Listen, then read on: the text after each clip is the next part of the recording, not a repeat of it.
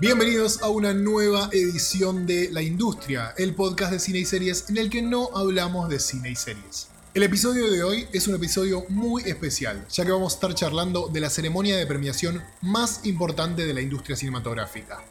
Esa noche que esperamos todo el año y que cuando llega no hacemos otra cosa que quejarnos porque no ganó nuestra película favorita. Hablaremos de sus orígenes, de su historia y de los momentos más importantes y vergonzosos de estos premios que amamos odiar. Hoy en la industria, los Oscar. Yo soy Agustín M. Yo, Victoria Iraldi. Y yo, Federico Fabricio. Vestite de gala, subite a la limo, que ya arrancamos.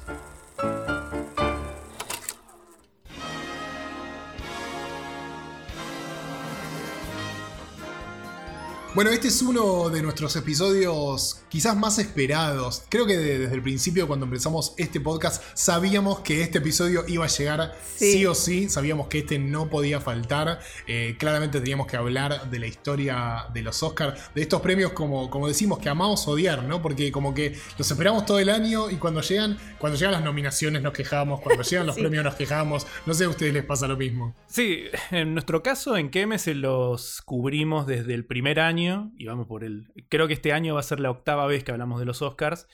Y todos los años nos quejamos de que son una ceremonia medio aburrida, a veces más divertida, a veces menos, pero, pero siempre termina aburriendo en algún punto.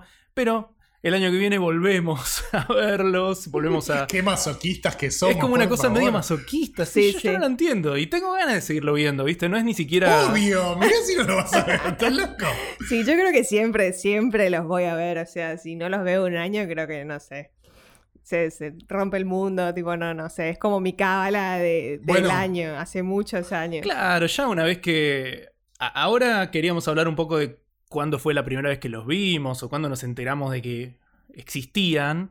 Pero ahora que venimos viéndolos desde, o sea, por lo menos yo lo vengo, los vengo viendo durante tantos años, es como que ya está, es una costumbre de cada año. y como decís vos, después nos, quejaremos, nos quejamos de, que nos aburrió, de que, salvo el año pasado, tal vez siempre nos quejamos de que estamos, no, quedamos contentos con quien ganó. Eso, o sea, desde las nominaciones yo siempre tipo tengo alguna queja, me gusta como indignarme, porque va, ah, capaz tipo nominaron a un montón de cosas buenas, pero no nominaron a tal como puede ser.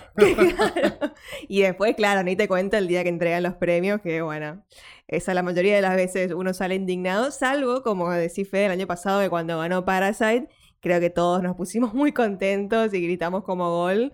Porque era un, plot twist total, o sea. Y muy loco, ustedes hablaban de esto, del, como de, la, de, la, costumbre de verlos todos los años. Yo el año pasado me fui de vacaciones y de alguna manera planeé las vacaciones. las nominaciones siempre eran para finales de febrero. ¿Se acuerdan? Todos los, todos los años casi siempre eran para finales de febrero. Entonces yo planeé las vacaciones la primera semana de febrero diciendo, bueno, listo, tengo, tengo los Oscars a, fin de, mes, llego perfecto. Y cambiaron la fecha. Sí, el y lo pusieron para los primeros días de febrero. Y el 9, Tuve que ver, de febrero. Lo tuve que ver en tipo en como en medio entre brasilero, lo veía celular en la tele en el hotel. Cuando ganó Parasite salía corriendo por los pasillos del hotel a las 2 de la mañana que estaba todo vacío.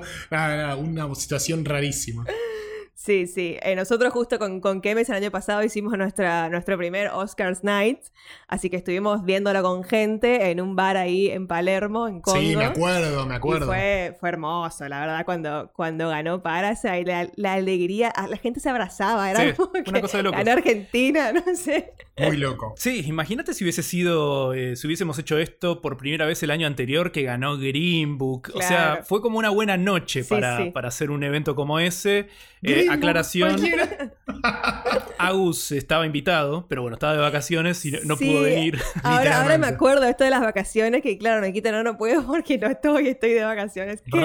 sí. Lo relamentaste, Agus, yo lo recuerdo. Sí, mal. No, no, no, es que, que tipo, de verdad, cuando, cuando me enteré el cambio de fecha, yo, yo había sacado las vacaciones como seis meses antes, viste, previsor para el tema del dólar y demás.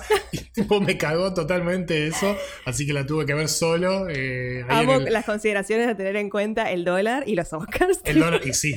Las dos cosas que importan, nada más. Las cosas que más importan. Bueno, y este año eh, también es extraño. O sea, el año pasado lo pasaron un poco más eh, antes. Esta vez se atrasó. Se atrasó como dos meses. Y bueno, ya vamos a hablar un poco de, las otras excepciones, las otras cosas que hacen especial la ceremonia de este año, que mm, también tiene especial que no se le está dando tanta bola como otras veces, ¿no? Eh, qué sé yo, creo que están pasando un poquito más desapercibidos. Así que también es una buena oportunidad como para detenerse y hablar un poco de las cosas que vamos a hablar hoy, que son eh, sus orígenes y, demás. Es. Pero antes de, de llegar a eso, vamos más atrás, pero no en la historia de los Oscars, sino en nuestra historia con los Oscars. Yo acá lo que quería que, que charlemos y lo que estuvimos eh, planteando antes era que yo les pedía a ustedes que piensen cómo era su historia con los Oscars, cómo fue que llegaron a, verlos, a fanatizarse. Yo tuve que hacer un, montón de esfuerzo porque no me acordaba, todavía no me acuerdo exactamente cuándo es que te digo, este es el año que a partir de ahí los vi siempre. Pero lo que sí tengo es que tengo el recuerdo de que era como un evento familiar en cuando yo era chico. Era como, era como comparable en ese momento porque yo no, no, no entendía de la importancia, pero era la noche que tipo pasábamos toda la familia juntos frente a la tele, era los Martín Fierro y los Oscars. Siempre era así. Sí. Tengo como ese recuerdo. Para quien nos escuche de otro lado, los Martín Fierro son nuestros Oscars, de alguna manera, los Oscars. Ah, pero argentinos. premiaba a la televisión, no, a la- no, la- no al cine, claro. Claro, son nuestros Emmy, ponele. Claro, pero en importancia, eh, sí, o sea, los Martín Fierro son los que a los que más se le da pelota, me parece. Sí, sí, claro. totalmente. Comentario para nuestro público de otros países. Internacional. Sí, yo creo que eh, mis primeras experiencias con los Oscars también eh, son familiares, pero no tanto de mis padres, sino eh, de mi abuela, que ella era fan de mirar los Oscars. Y creo que las, las- habrá sido a a comienzos de los 2000, en mis primeros años de, tipo, no sé, 12, 13 años, creo que, que fue cuando empezamos esta costumbre de que yo siempre ese domingo de, de los Oscars iba a su casa y la veíamos ahí. Qué y me acuerdo que lindo. eh, sí, re. Y después cuando fui creciendo más y me fui como ya interiorizando más en el cine, aparte de solo ese, ese domingo ver los Oscars con ella, ya era como una cosa de que, bueno, que yo sabía más que ella y bueno, le empezaba a decir, tipo, bueno, tal película, tal cosa, esta va a ganar, esta no va a ganar. Y ahí también cuando empecé a, a- a inte- a interesarme más y a volverme como más fan de, de los premios y todo, ya me iba a ver todos los premios a su casa, tipo eran en los Golden Globes, los SAG, todos, y obviamente lo- los Oscars. Hermoso recuerdo. Sí, sí, sí. Así que habrá sido, sí, a comienzos de, de los 2000 que, que, bueno, que empecé a verlo rigurosamente todos los años.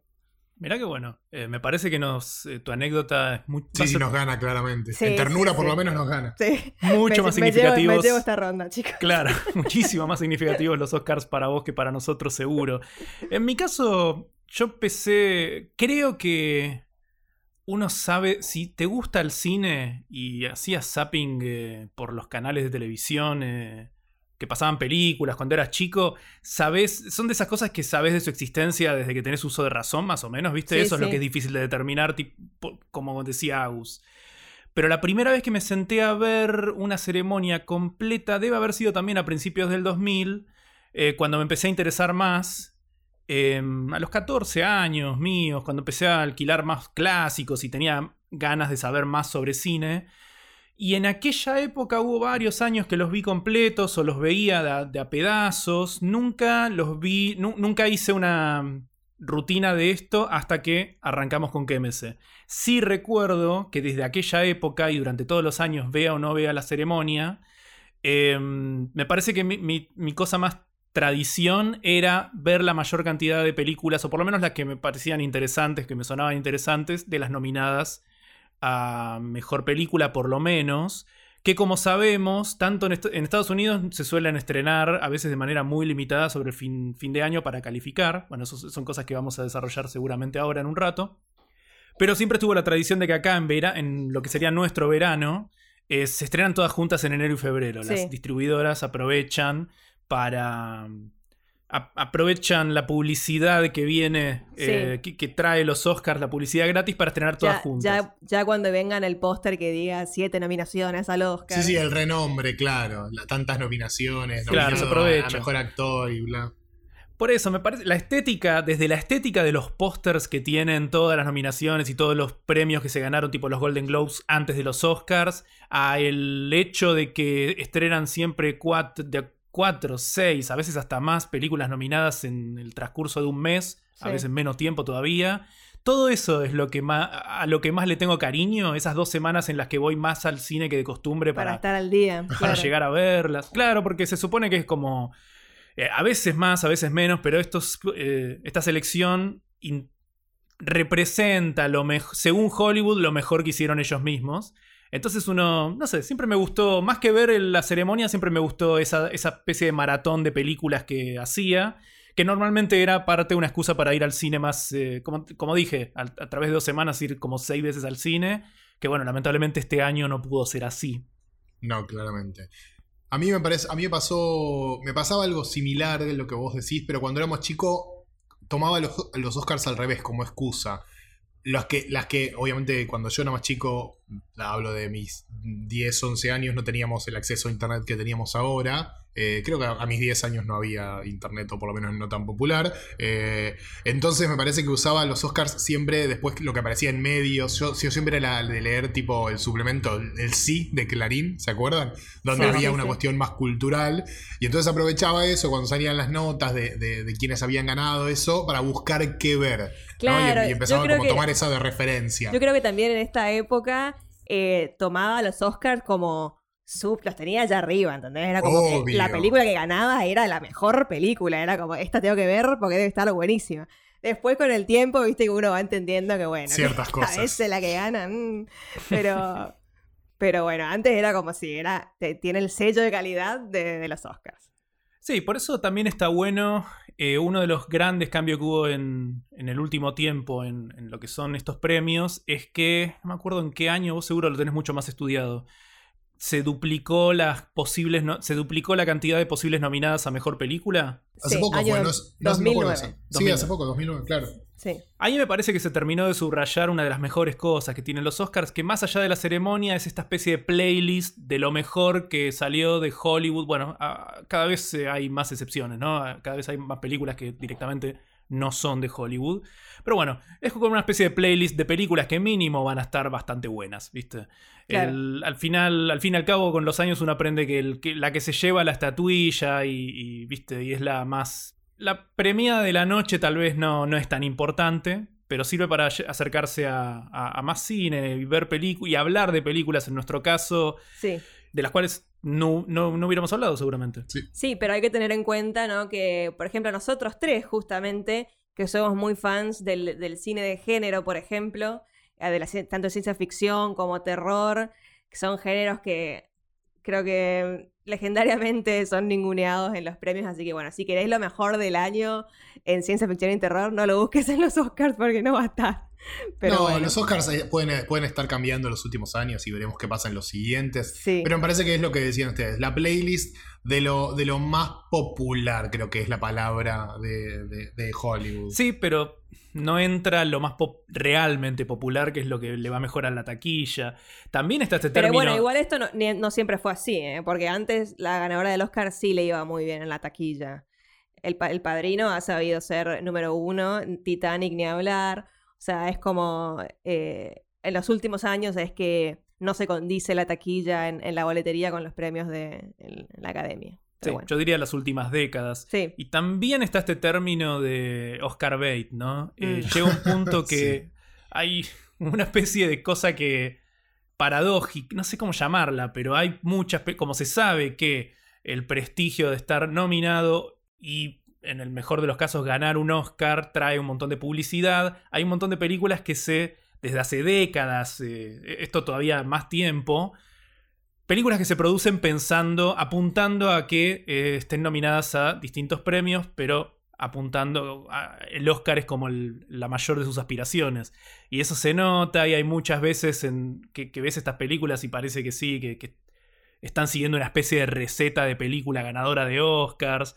Ha- Hay como un montón de cosas extrañas que van sucediendo, que son como lógicas eh, son como el fin lógico cuando pasa que, que un, el simple hecho de ser nominada a estos premios te dé el prestigio que te da, ¿viste? Es Claro. lógico entonces que, que hagas una película hecha a medida para los que sabes que votan en los Oscars. Es medio raro, pero al mismo tiempo también es un fin lógico. Es un negocio al fin y al cabo, ¿no? Es una industria. Como- siempre llegamos a la misma conclusión. Siempre lo mismo. meme de Leonardo DiCaprio.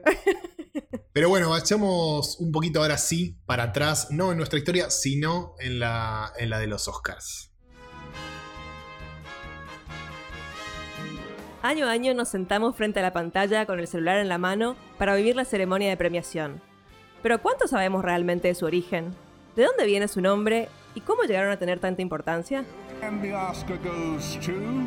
Esto es una de las cosas que más me gusta de este podcast en general, en, en todos los episodios que, que hacemos, que hacemos esta investigación. Incluso hay cosas que a veces sabemos nosotros, pero hay un montón de cosas que no. Y acá justamente empezamos con, con esta investigación de, de la historia de los Oscars. Y hay un montón de cosas que, que yo no, no sabía. Eh, así que nada, hablemos un poquito de, de- de los inicios, de, de- de cómo arrancaron, de por qué arrancaron. Eh, ¿Querés contarnos, Vic? Sí, bueno, lo que sí todos sabemos es que los Oscars los entrega la Academia, ¿no? Eh, más, más precisamente la Academia de Artes y Ciencias Cinematográficas es el nombre completo de la organización esta encargada de, votar y elegir a lo, en teoría, mejor de la industria cinematográfica. Em, pero eh, esta, esta academia se fundó en 1927 y adivinen quién lo fundó. Alguien que mencionamos mucho en este podcast. ¿Quién será? ¿Quién será?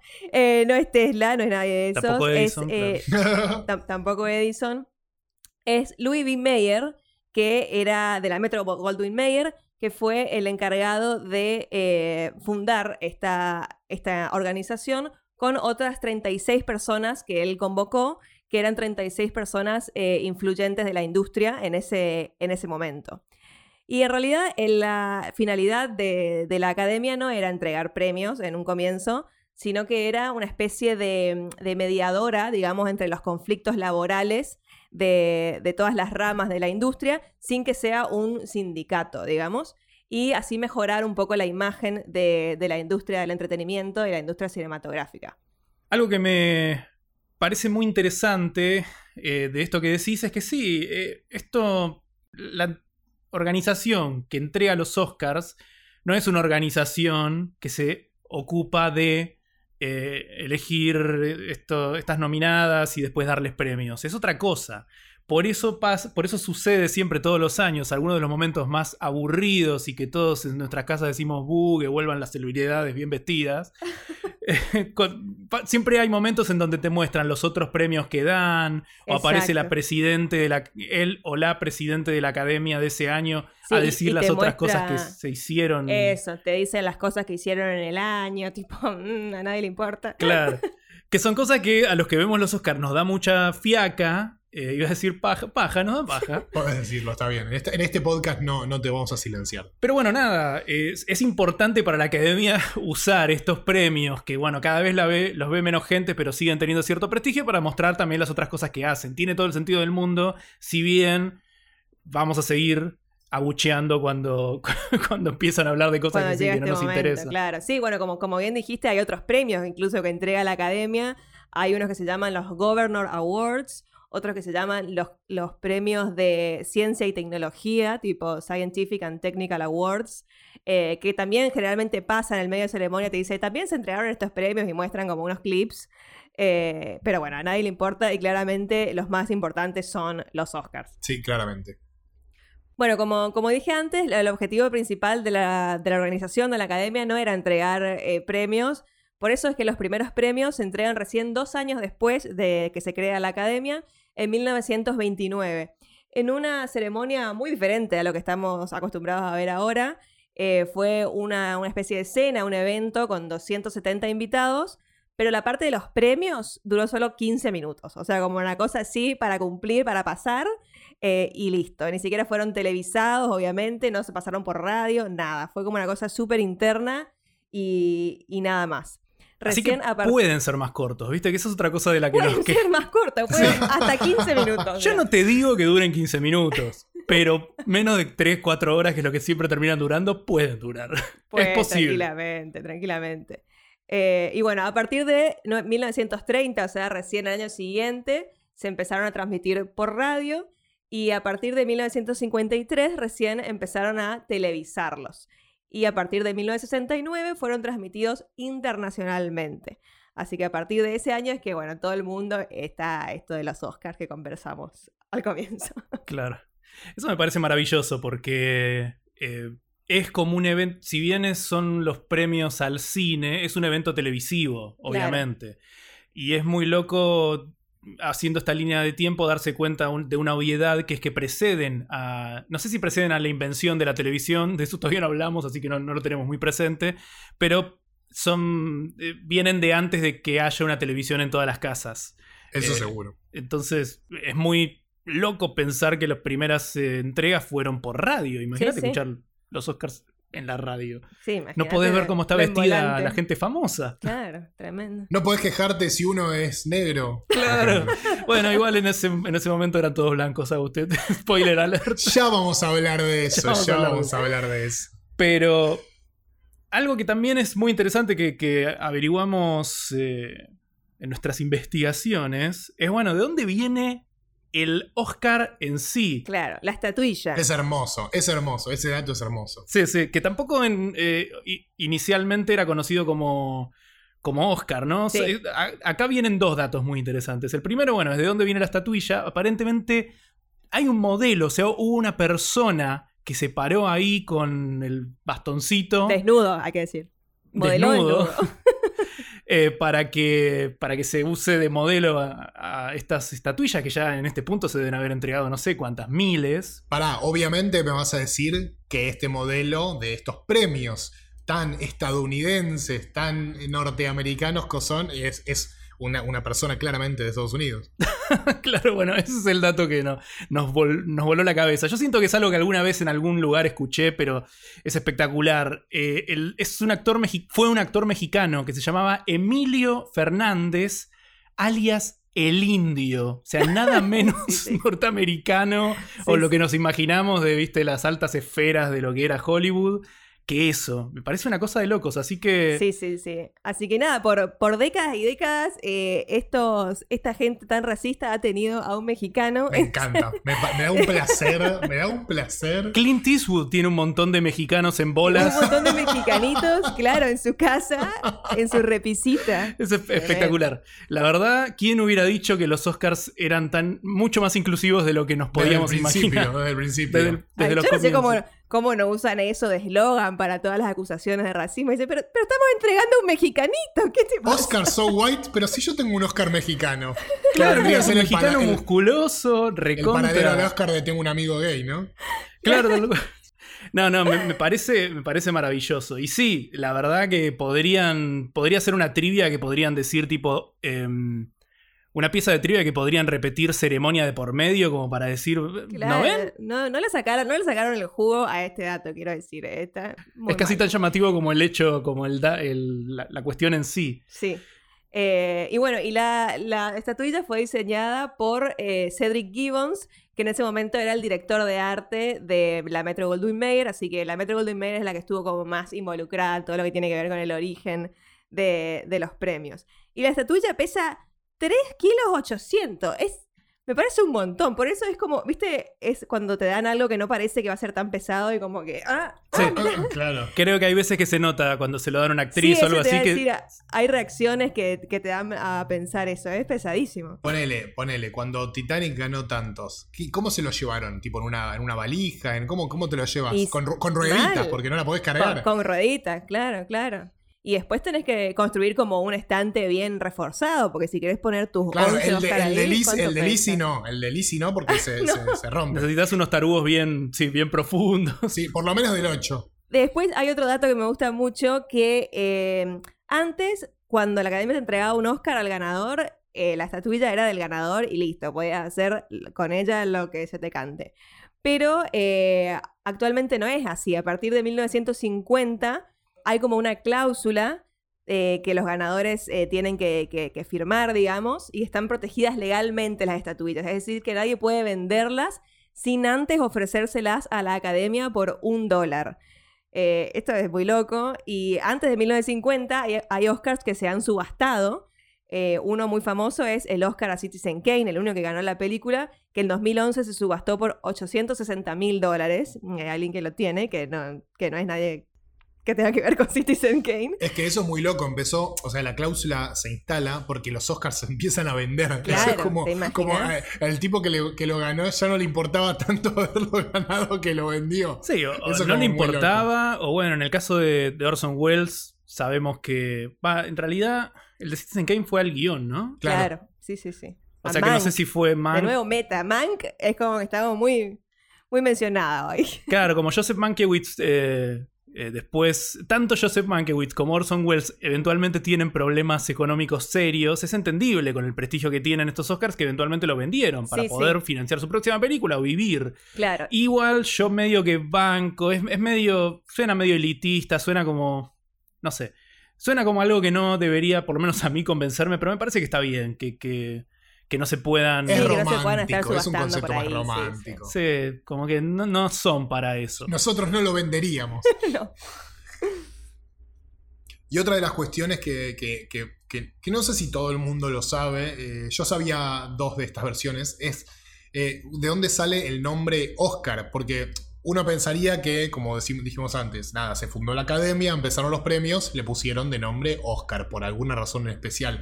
Y la realidad es que no, no hay una versión específica o no hay una versión definitiva que, que- que digas, se, se- se puso este nombre por esto. O Eh, sea, son los Academy Awards. Claro, Eh, el, el nombre oficial es Academy Awards. De hecho, los cambiaron hace poco. Antes estábamos hablando en el 2011, ¿verdad? Los, eh, ¿O cuándo fue? ¿2013 que se cambiaron? 2013, le- claro, la- 2013. La, academia nombra a la ceremonia ya a directamente. la ceremonia, The claro, Oscars. como The Oscars. Pero Sí. en realidad son los premios de la academia, o sea, Claro. siempre fue así y ese fue el nombre oficial. El, el- el Oscar era como, como el apodo. Eh, y en cuanto al origen, hay como tres versiones distintas, ninguna está como no- casi que todas tienen medio el mismo peso. Y una la tiene a Betty Davis como protagonista que en su biografía afirma que ella lo, nombró, le puso Oscar porque se parecía a, su primer marido que se llamaba Harmon, Oscar Nelson. Eh, y esta cuestión de como encontrarle parecidos se repite en otra de las teorías que dice que Margaret Herrick, secretaria de, de la, de la academia de, de la fundación, dice que en 1931 dice que la estatua le, le- le recordaba a su tío Oscar. Y vos, vos Fede, hacías un comentario muy interesante sobre esto. Sí, no, yo, eh, yo creo que esa es la más repetida, o por lo menos la que creo que escuché un montón de veces. Que Beth Davis diga, este hombre desnudo se parece a mi esposo, mi ex esposo, es entendible. Es Pero hasta que una aceptable. mujer- claro, pero que una mujer diga, mira, este hombre desnudo pintado de, de dorado me hace pensar a mi tío. Claro, Es como, ¿qué, raro, raro, raro. ¿Qué hace con medio su tío raro. usted, señora? claro, ¿qué, qué historia tiene usted? Porque la cara, la cara no tiene facciones para que te haga acordar. Es medio raro, ¿eh? Me, me parece que por ahí esta mujer tenía algo con su tío, ¿viste? Le, le- le o salvo que, parecía... que el tío tuviera algún problema de hepatitis y fuera amarillo de por sí. Bueno, y para ir cerrando esta sección, la tercera eh, idea o, o historia de origen del nombre Oscar es de un columnista, Sidney Skolsky, que dicen que en una nota del New York Daily News le puso, le acuñó como ese término en la nota. Pero la realidad es que nunca, o por lo menos por ahora, no sabremos cuál es la historia definitiva de por qué los Oscars se llaman Oscar. Sí, mi favorita igual es la del tío desnudo, así que esa votamos por esa. Sí. ¿Sabes que a veces pasa, eh, claramente es la más interesante de las tres y la del periodista por ahí es la más creíble y la... pero la menos interesante. Entonces siempre se termina repitiendo, más eh, cuando estamos hablando de las cosas que tienen que ver con la industria del entretenimiento, ¿viste? Lo que termina repitiéndose y tomándose como verdad, si bien como dice Agus, en este caso nunca, nunca lo sabremos, es sí, es lo más divertido, lo que más te, te captura la imaginación. Lo que es eh, interesante es eso, que eh, evidentemente para que no se sepa ciencia cierta de dónde vino, debe ser algo que se empezó a usar muy de a poco. Sí, Detrás de escenas, en vez de decir Academy Awards, ¿te acordás que tal persona le dijo Oscar? Y entonces empezás a decir Oscar al punto... O sea, fue tan de a poco que directamente es como, es como cuando eh, empezás a decir una frase, un, nuevo modismo, ¿viste? Que tomás de, de alguien más joven o algo por el estilo, y nunca se sabe de dónde vino eso. Bueno, es, es un caso similar. Ganadores inesperados, premios mal entregados, sobres confundidos. La historia de los Oscar está poblada de grandes y vergonzosas situaciones. Este es el momento de recordarlas. There's a mistake. Moonlight, you guys won Best Picture. Bueno, como estos premios son en vivo, ¿no? Pasan, pasan cosas, como dijiste ahí, Agus, y hay, hay momentos bastante polémicos que han pasado a la historia. Hay uno en particular bastante recordado por todos y, conocido, aunque eh, seguramente nosotros no habíamos nacido cuando esto sucedió, pero bueno, es el momento del Oscar cuando Marlon Brando ganó el, el Oscar a Mejor Actor por El Padrino. Esto fue en 1973 eh, Marlon Brando no fue a la, a la ceremonia y de hecho rechazó el Oscar. Eh, en su lugar mandó a una activista por eh, los derechos de los nativos americanos que se llamaba Sashim Little Feather, que subió en su lugar y rechazó el premio y luego leyó un discurso, un discurso, un discurso cortito porque la empezaron a abuchear, pero bueno, básicamente reclamaba por, por los derechos de, de los nativos eh, norteamericanos y el destrato que han sufrido eh, los indios en la industria cinematográfica, que bueno, siempre se los han retratado como villanos y salvajes y la peor lacra de, la humanidad. Y bueno, gracias a, a esto que hizo Marlon Brando, que obviamente fue muy comentado y todo, se le dio un poco más de pelota a este, a este tema social, digamos, y, y los medios empezaron a cubrirlo y todo. Así que bueno, medio que sirvió, pero en el momento fue un escándalo que Marlon Brando no vaya y encima rechace el Oscar y bueno, y todo esto, como bastante tremendo. Eso, eso medio que se sostiene hasta hoy. Yo creo que ya es casi más cliché hoy, no hay, no hay tanto. Siempre se, casi que te diría que se espera. Siempre hay alguna cuestión medio política en los discursos, cuando gana tal. Sabes Sí. que va a decir Sí, algo. yo no sé si Marlon Brando fue el primero que hizo algo así. Definitivamente es el momento, como dijo Vicky, más, más El el recordado. más recordado. más claro. recordado de este estilo. Pero bueno, hoy en día sucede y como decís vos, es como más un. Míralo al, al sí, actor. pero, pero claro, o sea, ahora se espera de que, de que ciertas celebridades usen el momento del discurso de agradecimiento para tocar ciertos temas, muy común el medio ambiente, eh, discursos políticos. Eso yo te iba a decir, de más chico recuerdo mucho eh, cuando lo- los primeros que recuerdo yo eran los de mm, ¿cómo se llama? Ay, se me hizo una laguna este director de documentales, el que después lo copiaba la nata, ¿cómo se llama? Eh, ¿Michael Moore? Michael Moore, claro. Recuerdo que, que él, él tenía mucho de, ese- de este espacio de discursivo político en Mm. los Oscars. Sí, pero me parece que lo de Marlon Brando fue como extremo, ¿no? Él directamente Sin duda, mandó no, no, no, a la activista esta que le diga no, o sea, y le entregaron el Oscar. Está el video en YouTube, eh, si lo quieren ver del momento. Y ella como que le dice no y no agarra la estatuilla y se pone a leer el discurso. Eh, un discurso que era como de 20 minutos, que claramente no pudo decirlo en el micrófono. Y no lo iban Pero, a dejar, obviamente. pero claro, pero después como salió y los medios pudo decirlo, digamos, ante los medios, y bueno, era como... Es Hollywood, es el mundo del espectáculo y estos artistas saben cómo llamar la atención. Obvio. Especialmente Marlon Brando, que siempre fue medio quilombero.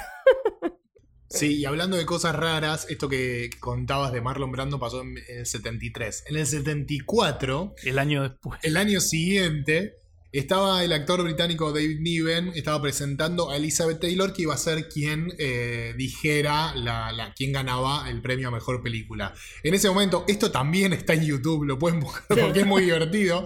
De repente ap- aparece atrás de, de- de este, de este actor una persona totalmente desnuda corriendo, haciendo el símbolo de la B, el símbolo de la paz, eh, y sonriendo a cámara.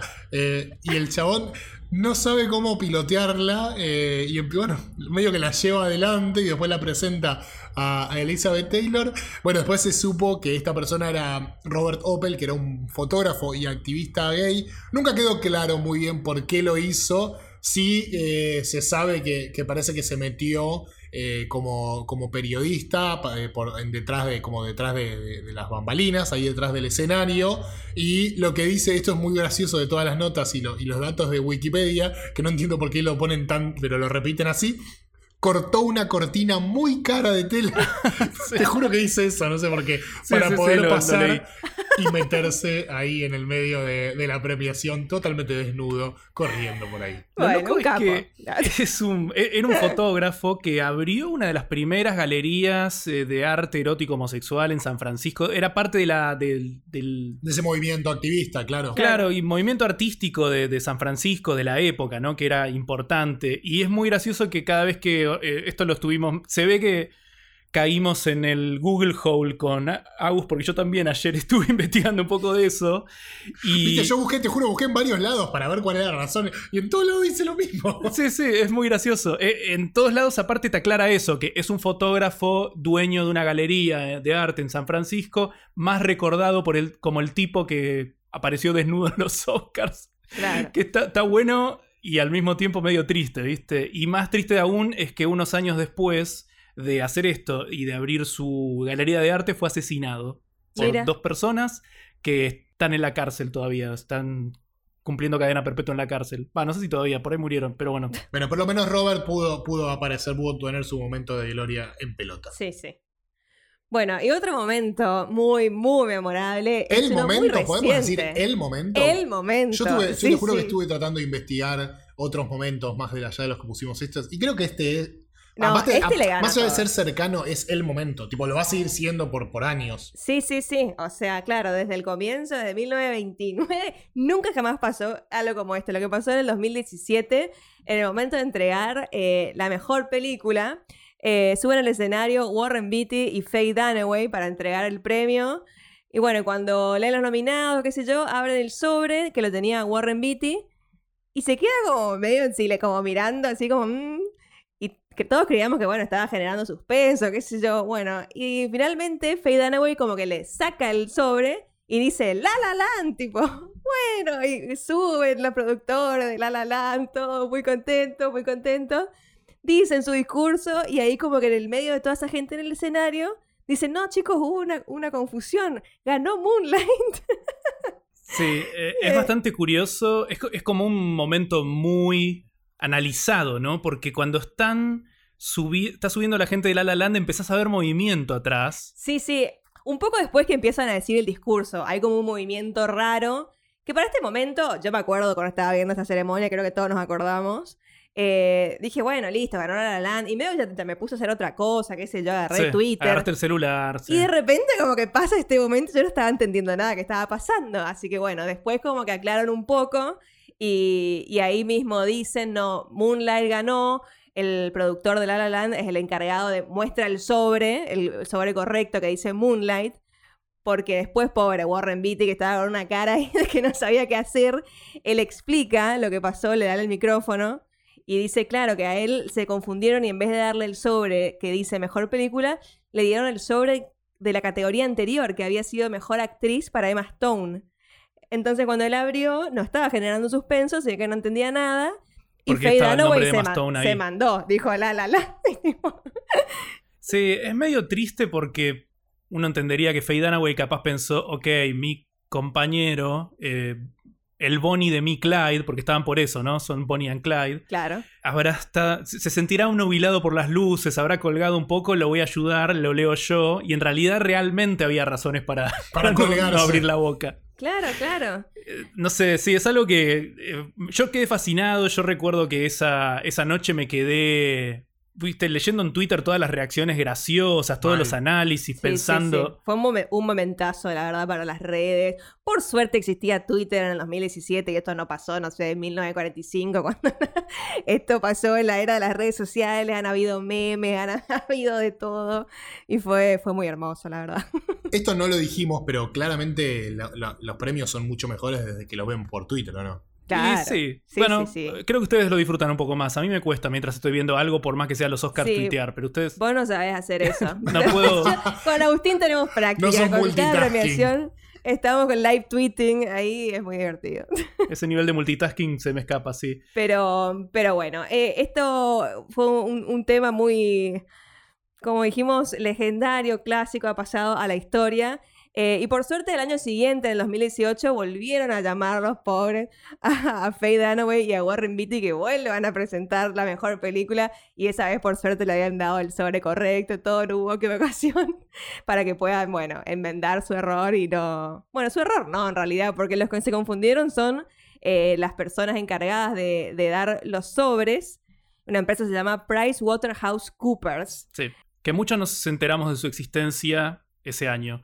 Viste, Qué, qué infame que es la vida que te das cuenta, nos dimos cuenta de que existía, de que había gente que trabajaba de eso cuando se equivocaron por primera vez. Qué Claro. problema. Y esto, esto trajo a, o sea, a- a que resalga a la luz eh, otra, otro momento, si se quiere, polémico, con teorías conspirativas, eh, de, de unos años antes, en los 90, en 1993, que hubo como una creencia popular, un mito, de que el Oscar que, ganó eh, Marisa Tomei ese año como actriz de reparto por una comedia que se llama Mi primo Vini, en realidad no lo había ganado, sino que el presentador se confundió y leyó mal y le dio el Oscar a Marisa Tomei cuando en realidad había ganado eh, otra actriz. Eh, porque aparentemente Marisa Tomei no ganó ninguno de los otros premios que se entregan antes de los Oscars, que viste que más o menos uno ya armando el pro decía, ah, bueno, ya ganaron tantos premios. Marisa Tomei no había ganado ninguno. Y bueno, entonces como que se creó este mito popular de que el tipo se equivocó cuando dijo, pero que nadie lo corrigió para no pasar vergüenza y papelón.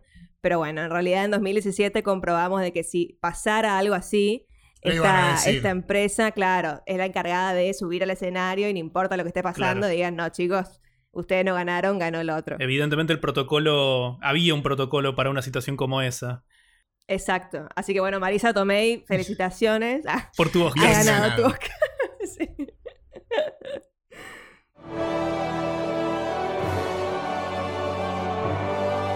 Amamos quejarnos de los Oscars, pero no somos los únicos. Estos premios han sido acusados durante años de poco inclusivos y en los últimos tiempos parecen haber escuchado y tomado ciertas medidas. ¿Pero esto fue siempre así o antes era aún peor?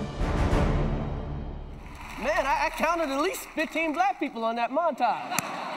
Y ahora vamos a hablar un poco de, cómo, funcionan estos premios eh, y, cómo fueron cambiando a, través de la historia.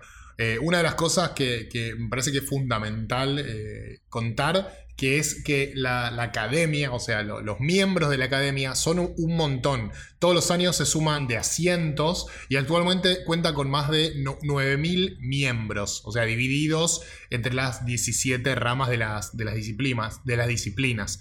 Los miembros son, son personas de la industria. En general son eh, directores, actores. Para ser considerado, para ser miembro, tenés que o haber tenido una nominación o ser como recomendado o sponsoreado por al menos dos miembros de la, de la rama o la categoría que te corresponde.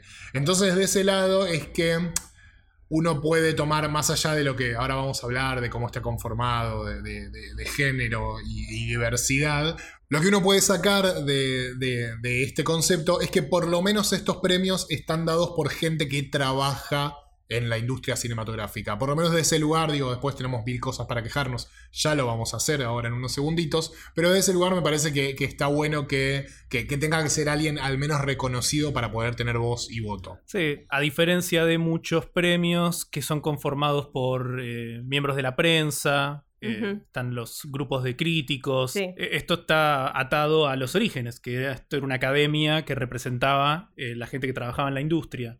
Así que tiene sentido. También, estas son cosas que vamos a hablar ahora en los próximos minutos, tiene sentido que si son gente que labura, no necesariamente enfermos cinéfilos que ven tres películas por día, tiene sentido que por ahí no vean todas, ¿viste? Esas cosas que se dicen. Es como que a mí me cierra un poco más. Si sos un periodista, sí vas a ver todas, pero por ahí, si no. Bueno, esto, es- esto no sé si, si, si, si es un dato, no es más una sensación mía, pero desde lo local, ¿no les da la sensación que los actores, por ejemplo, argentinos, por decir algo, ¿no? Los, los- porque, porque son los nuestros, nada más que por eso lo digo, como que no ven todas las series que nosotros vemos y No, vos tipo que de no. eso. No, o sea, claro. no sé, los- no, yo no imagino a un actor, no sé, a Cherry viendo Dark, por ejemplo. Trabajás de eso, tendrías que verlo, entonces tiene un poco de sentido lo que vos decís, Fede. Sí. Hay algunos que, que deben ser cinéfilos y seriéfilos, pero creo que no hay, no hay una correlación uno a uno, ¿viste? Y No. hay veces que es Pero muy bueno, cierto. una vez que se elijan las nominadas, yo creo que mínimo deberías ver la mayoría. O sea, es como que dale. Y pasa que son tipo 50 películas que tenés que ver en, en un mes. Yo lo entiendo un poquito, ¿eh? Capaz estoy siendo un poco apologista de algo que, que- que se critica mucho, pero yo no veo 50 películas en un mes. O sea, así siendo la clase de persona que ve Dark, Claro. como decía Agut. Bueno, Entonces, está bien, le, le perdonamos entonces a la academia. no sé si es para perdonarlo, ¿eh? yo lo quería tirar nomás. Bueno, está bien. Bueno, y todo esto de las acusaciones de, de ser racistas y no inclusivas y todo, tuvo como su pico en, el- en la ceremonia del año 2016, que también recordarán, eh, que se popularizó el hashtag Oscar So White, que los inició una activista, April Rain, eh, porque ese año en las nomi- los nominados eran todos, todos blancos. Eh, entonces, bueno, se, se viró un poco el foco, ¿no? A esto. Y era claro, porque para ese entonces, en el 2016, la academia estaba compuesta por 92% de sus miembros, eh, gente blanca, y de esos el 75% eran hombres. Así que imagínate eh, que eran la inclusión, ni nos vimos. Así que bueno, eh, después de eso se intentó un poco reducir estos porcentajes a través de eh, estos miembros que, contaba Agus recién, que se van invitando y agregando año tras año, se empezaron a invitar a más por año y tratar de incluir a eh, personas de, las minorías, más mujeres, más también artistas internacionales, porque para esta época también la mayoría vivía en California, o sea, ni siquiera se movían, no, so- no del país, sino ahí del, estado. Entonces, bueno, se trató de ampliar un poco eso. Y para 2020, hoy las proporciones siguen siendo, la verdad, no, no demasiado buenas, pero bueno, al menos mejoraron. Eh, hoy en día hay 84% de, de blancos y 68% de, de hombres. Es que hay que cambiar el casi 100 años de Oscar Sol White. Va a llevar un tiempo. Claro, sí, Sí. sí. La Para mí en los sí. próximos años seguro siguen invitando gente que no sean hombres blancos y en el otro extremo hay que decirlo, otros hombres blancos muy mayores van a ir muriendo. Claro. Claro. El número de- se va a ir, va a ir De hecho, claro, siempre medio que entre la gente que se jubila y se muere y los que invitan, el número de los miembros se mantenía dentro de todo parejo y para 2016 medio que siempre era alrededor de 6.000 y pico y ahora son 9.000 porque realmente se intentó fuerte eh, agregar a muchos miembros por año para tratar de reducir eh, los porcentajes estos. Igual estos cambios que están haciendo dentro de la academia, y me parece que en el cine que se produce en Hollywood se, están sintiendo cada vez más, ¿no? Especialmente en est- este año. Pero antes de hablar un poco de qué es lo que hace este año tan especial, queríamos hablar de una de las cosas que, de las que más teníamos ganas de hablar al momento de, como dijo Agus al principio, arrancar con este podcast y estar seguros de que queríamos en algún momento hablar de los Oscars, que es cómo funcionan las votaciones. Y básicamente para mí la subpregunta es, ¿cómo puede ser que el premio más importante se lo suelan llevar películas tan del medio como por ejemplo Green Book? La tenés, la tenés con Green Book. Yo la, yo, yo la odio y me parece el ejemplo clarísimo para, este, para esta situación. Sí, sí. Mira, yo te diría, Moonlight es un poco también del medio. No, la, no, no, para, queda, está mal esto que digo. No odio Green Book. Odio que haya ganado eh, como mejor película, claramente. Claro, claro, sí. Sí, y yo lo que quería decir es eso, que si usamos Moonlight de ejemplo queda mal, pero también me parece que fue un poco la, la del medio. ¿Por qué es esto, Vicky? Bueno, en realidad esto es por el sistema de, de votación que tiene eh, la categoría de mejor película. Eh, hay que, quería decir, aclarar antes que nada que los nominados a las nominaciones a los Oscars son elegidas por miembros de, eh, de esa rama. Es decir, que solamente los guionistas van a elegir los nominados a mejor guion. Solamente los directores, eh, los que están en la rama director, van a elegir los nominados a mejor director. Una vez que se eligen los nominados y se, se comunican los nominados y tenemos y hacemos los pros y todo eso, ahí todos los miembros pueden votar por todas las categorías. Esto eh, quería aclarar porque hay como una duda siempre de quién vota qué. Bueno, todos votan todos, salvo en la elección de los nominados, que ahí sí cada uno elige su disciplina que le corresponde. Y perdón, Em. ya que retrocediste un par de casilleros a eso, tal vez está, es interesante aclarar que las nominaciones se seleccionan de la misma manera que eventualmente se selecciona la película. O sea, con votación preferencial, que es lo que vas a explicar ahora qué, carajo significa. Exacto. Eh, la única que tiene este método de, de votación es la categoría de mejor película. El resto de las categorías es una votación normal. O sea, cada uno vota lo que más le gustó y listo. O sea, ese el puntito va para el que más te gustó. Pero en la categoría de mejor película, lo que te piden hacer es eh, rankear las nominadas de, eh, en este caso, bueno, este año, por ejemplo, son ocho películas eh, del, del 1 al 8, siendo el puesto número 1 la película que más te gustó y el puesto número 8 la película que menos te gustó. Entonces vos mandás tu, tu votito y después las personas de la empresa esta que mencionamos antes, PricewaterhouseCoopers, que son los encargados de contar, eh, lo que hacen es contar la cantidad de puestos número uno, digamos, que tiene cada película.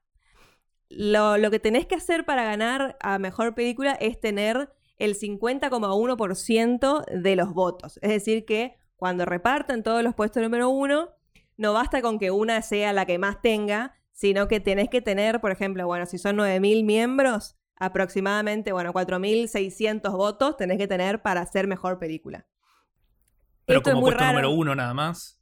Exacto, como puesto número uno. Esto Ah. es muy raro que suceda en la primera ronda, digamos, salvo que, que no sé, que sean ocho películas horribles y una película buena, pero bueno, no suele ser el caso. Entonces, ¿qué es lo que se hace? La, lo que se hace es descalificar a las películas que, te, que aparezcan menos veces en el puesto número uno. Es decir, por ejemplo, si alguien, si la que menos veces está puesto número uno es Judas and the Black Messiah, listo. Queda fuera de carrera, es descalificada. Y se hace una nueva votación. Es, exactamente. Y por ejemplo, si yo voté como puesto número uno a Judas and the Black Messiah, ¿mi voto no cuenta? Sí, sí cuenta. Pero van a mirar cuál puse como puesto número dos y el voto va a ir para esa película. Ah, está bien. Entonces no es que se hace una nueva votación. No, no, no. Lo que se hace es descalificar y redistribuir los votos de esa película menos votada, digamos, eh, en el puesto número 2 que haya elegido eh, ese, ese votante. Esto se va a hacer un montón de veces, o sea, un montón de rondas, se va a ir descalificando alguna película hasta que alguna llegue a los 4.600 votos que se requieren para ganar mejor película. Por en ejemplo, resumen, rebuscadísimo. rebuscadísimo. Muy, muy rebuscado. Pero y por lo que ejemplo, tiene. si Perdón. la. eh, Explico una cosita más, porque, por ejemplo, si después de redistribuir los votos de Judas and the Blind Messiah todavía ninguna llega, se va a proceder a eliminar a la siguiente con menos votos, que por ejemplo sea Sound of Metal. Ok, entonces se, se redistribuyen todos los votos de las personas que pusieron número uno a Sound of Metal. Pero, por ejemplo, yo voté número uno Sound of Metal y número dos Judas and the Black Messiah, que también está descalificada. Entonces ahí mi voto va para mi número 3. Y así. Haciendo todo este quilombo es como terminan ganando las del medio del ranking, las que no molestaron a nadie. Exactamente, porque es muy importante, es muy importante los puestos número 2, los puestos número 3 y hasta los puestos número 4, te diría, porque en el proceso de descalificar a todas, eh, es muy probable que el voto eh, termine yendo para esas películas y no para tu puesto número 1. Y también es muy probable que pase que, por ejemplo, cuando hicieron la primer, el primer conteo, la película que más número uno tenía, por ejemplo, era The Father. Pero como Nomadland está mucho puesto número 2 y número 3, capaz termina ganando Nomadland por la redistribución del resto de los votos, ¿se entiende? Sí, tal vez eh, la que estaba primero debería tener más puntos de por sí que la que sube a primer puesto al eliminar películas. Claro, deberías ya ganar por afano en la primera ronda, pero bueno. Es que lo, que pas- lo que termina pasando con esto es que. No, no es que es una forma simplista decirlo, ¿no? Pero termina ganando la promedio. La película promedio, porque la que generó, la que generó más, más polémica en el sentido de, de más división entre la- la- quienes la amaron y quienes la odiaron, nunca va a ganar. Porque hay muchos que la pusieron última. Por más que haya un montón que la pusieron primera. Hay un montón que la pusieron última, entonces ya por, de por sí queda descalificada. Eso, Exacto. eso me parece que es lo interesante y, y entender este sistema cómo, cómo funciona matiza un poco, de alguna manera, la bronca que nos agarra cuando gana una que no nos gusta, ¿no? Total, o sea, el Oscar eh, gana la película que mejor rankeada está en la mayoría de los votos de los miembros, digamos. En Claro. Así que nada, es una explicación un poco complicada, pero creo que es interesantísimo ver eh, los Oscars ya sabiéndola. Así que si se marearon un poco, porque son estas cosas que son complicadas de explicar sin un pizarrón y en un podcast. Claro, sí. sí. Retrocedan, escuchen la Vicky de nuevo, que creo que lo explicó súper claro, porque es, me parece que es interesantísimo. Yo también quería agregar algo, igual que yo no sabía, yo pensé que esto había sido siempre así, pero no. No. Así se está votando, así siempre se votaron las nominaciones, como dije antes. Pero así se vota la mejor película desde el 2009, que es cuando pasaron de eh, las posibles nominadas a mejor película pasaron de ser 5 a 10. Sí, Por en realidad tanto- hasta 10, porque no siempre son 10. No sé si fueron alguna vez 10 desde el 2009, pero bueno, son entre 8 y 10 más o menos. Este año son 8. El año pasado fueron 9, si no recuerdo mal. Sí, fueron 9. Es por cantidad de votos, me parece. Sí. Eh, lo que yo quería decir es que esto explica cómo ganaron. Esto puede llegar a ser la explicación de por qué ganaron Green Book o Moonlight, por qué Moonlight le, ganó a La La Land, por ejemplo, Sí. pero no explica por qué le ganó Shakespeare in Love a Rescatando al Soldado Ryan. No, no, eso nunca se va a explicar. Por eso digo, eh, esto sirve para justificar las mejores películas desde Sí. el 2009. O bueno, ¿por qué le ganó el discurso del rey a The Social Network? Claro, ese fue otro de esos casos que todavía no lo podemos creer. Bueno, debe haber sido por eso, porque seguramente hay gente que le pareció un embole de Social Network, demasiado retorcida, la puso abajo de todo. Claro. Inentendible. Pero discurso del rey estaba ahí puestito número 2, número 3 en todo, listo. Promedio. Claro. Los puntos promedio. Porque es una película que se deja ver y me parece que, sí, esto explica un montón de cosas. Bueno, pero este año es una premiación, como venimos diciendo al principio, muy, muy especial, muy rara de alguna manera. Gracias al bendito capitalismo en el que vivimos, creo que Estados Unidos está bastante, bastante tranquilo en tema vacunas, por lo que creo, está anunciado así, vamos a tener una, una premiación bastante presencial, ¿no? Por lo que, por lo menos por lo que vienen anunciando. Sí. Yo estoy seguro que va a haber varias personas o varios nominados o, o ganadores por Zoom todavía. Sí, Eh, seguro. Pero, pero me suena que va a ser bastante presencial. Es capaz de la temporada de premios, capaz se hicieron bastante bien en, en- en- en retrasarla y probablemente sea la, la más presencial en, en ese sentido. Pero sí, me parece- decir eso. Tal vez la decisión de retrasarla al fin y al cabo, Funcionó. sí, le sirvió. funcionó para, para el show.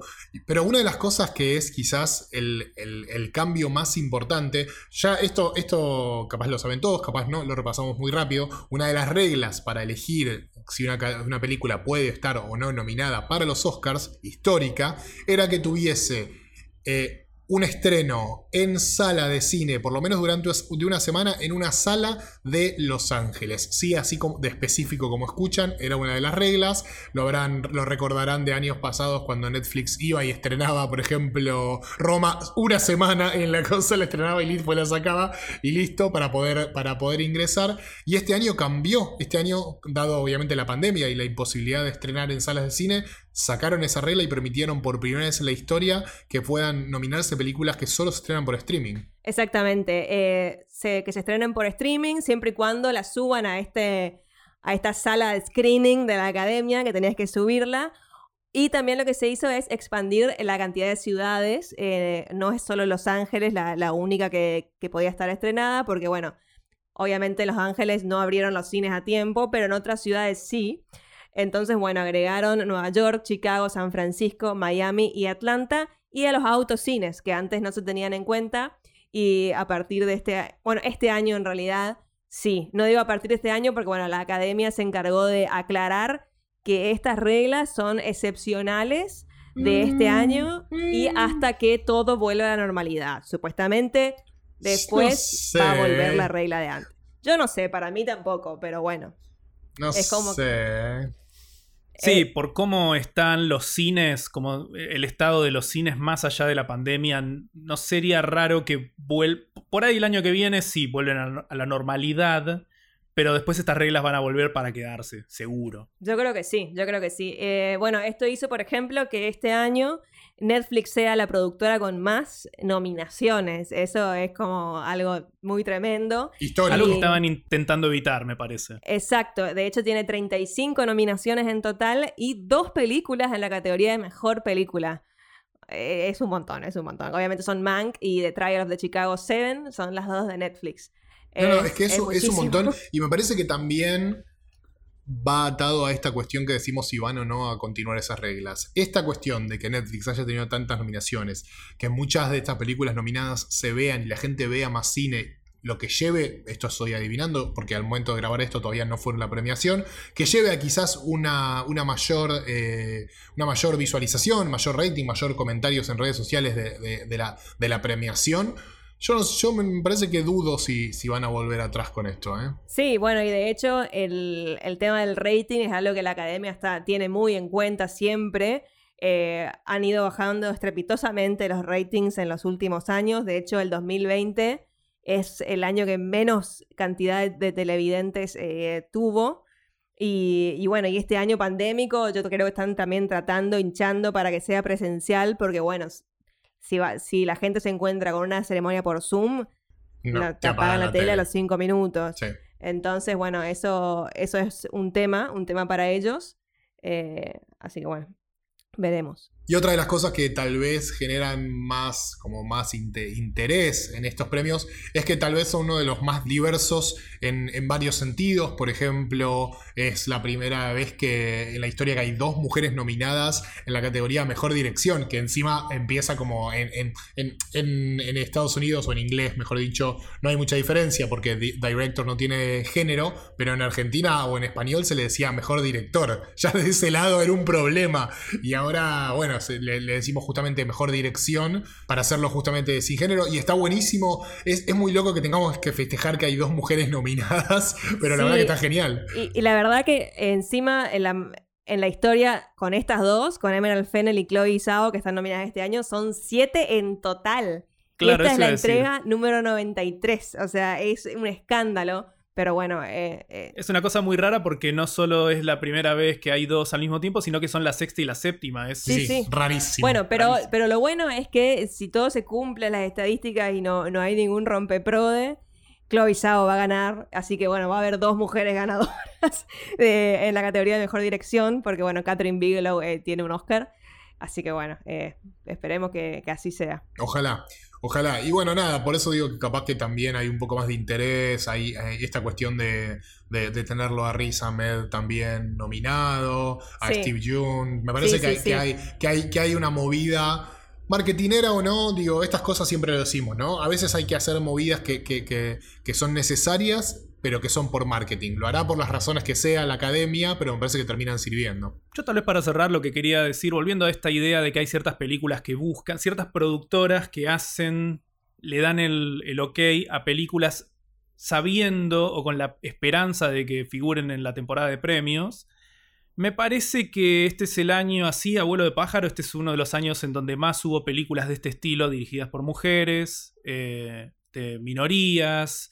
Eso también está cambiando y va más allá de la academia, me parece. Eh, simplemente significa más oportunidades. De nuevo, seguro que si sacás porcentajes debe ser un avance muy pequeño, como el que habíamos dicho que hubo en, en cómo está compuesta la academia.